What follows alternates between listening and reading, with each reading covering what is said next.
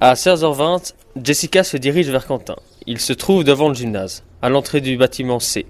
Des élèves préparent des tables pour l'apéritif qui aura lieu sur la pelouse devant le bâtiment C. Ah bah voilà, je t'avais perdu de vue. T'étais passé où Je regardais le défilé, mais maintenant il faut que je m'occupe d'un petit problème.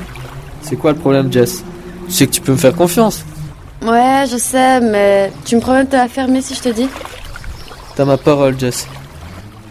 Ok, bon, alors en fait, tu sais que j'ai bientôt mes exas et il me manque un demi-point en anglais. Alors je suis allée voir s'il y avait des professeurs d'anglais disponibles qui seraient d'accord de me donner des cours d'appui parce que toute mon année repose sur ce dernier test d'anglais et il est mardi prochain. Mais bon, le problème c'est qu'il n'y a aucun prof dispo alors je suis vraiment vraiment dans de beaux draps. Je sais vraiment plus quoi faire.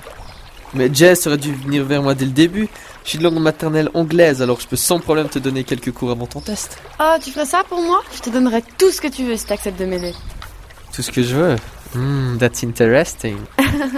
Bon, on a 10 minutes avant le début de l'apéro. On pourrait commencer maintenant, non Ouais, euh, tout à fait. Je propose qu'on utilise ces 10 petites minutes pour discuter un peu en anglais.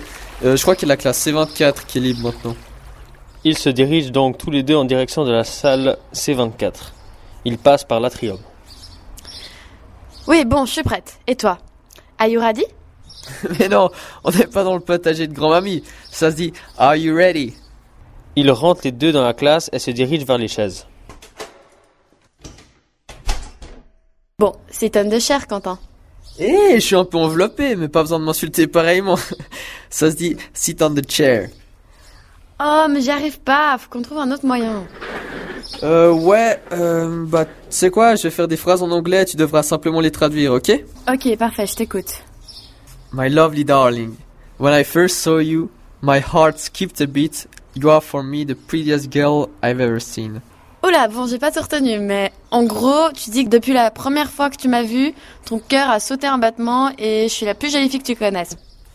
Mais, ah, attends, tu disais ça comme ça ou tu me le disais à moi I was telling it to you, Jess. Mais quoi Tu te moques de moi ou bien No, I'm not kidding at all. Bon bah, alors si c'est le moment des révélations, je vais me lancer aussi. Tu sais, au début, je te voyais un peu comme le petit intello de service, mais bon, depuis que je te connais un peu mieux, j'ai commencé à être tellement plus heureuse et je pense que j'ai un petit kiff pour toi. Oh my god, am I dreaming Oh mon dieu, est-ce que je rêve Mais non, je parle à moi-même, t'avais pas besoin de le traduire. Mais à part ça, j'en viens vraiment pas. Ah, mince, excuse-moi, mais bon, arrête de faire le naïf, je suis sûre que tu l'avais senti. So, I guess you have also smelled that. Alors, t'imagines que j'ai aussi senti que... Quoi Tu m'aimes aussi Ouais, Jess, je suis fou amoureux de toi. Mais le problème, c'est Clémence. euh, va falloir que j'aille lui dire que je la quitte pour son bien, parce qu'elle s'entend tellement bien avec Joe, elle va sûrement aimer toute la popularité qui suit en étant sa copine. Ouais, très bonne idée. Mais bon, on fait comme si de rien n'était en attendant Dak. Euh, ouais, j'allais te le dire, il faut qu'on aille à l'apéro, sinon ça va paraître suspect. Mais avant, euh, je voulais juste t'embrasser pour euh, la première fois.